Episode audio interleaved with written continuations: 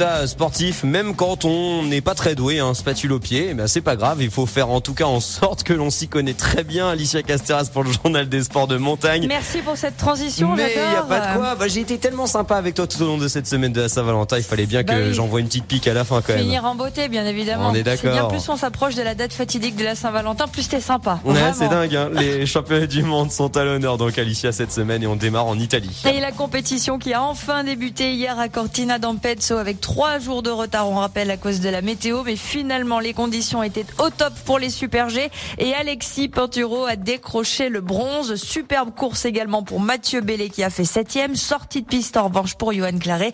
Tessa Worley côté femme, elle s'est classée à la 13e place ce vendredi. Entraînement des descentes pour l'épreuve qui est prévue samedi à 11h chez les femmes et dimanche à 11h pour les hommes. Et en biathlon, euh, qu'est-ce que ça donne pour nos bleus? Est-ce qu'ils vont faire mieux en fait que la veille? Et oui, mercredi, après la cinquième place du relais mixte sur la première épreuve de POC Luca, place au sprint messieurs ce vendredi à 14h15. Le sprint dames, ce sera à la même heure demain. Et puis les poursuites dimanche, 13h15 et 15h30. On referme la page des mondiaux.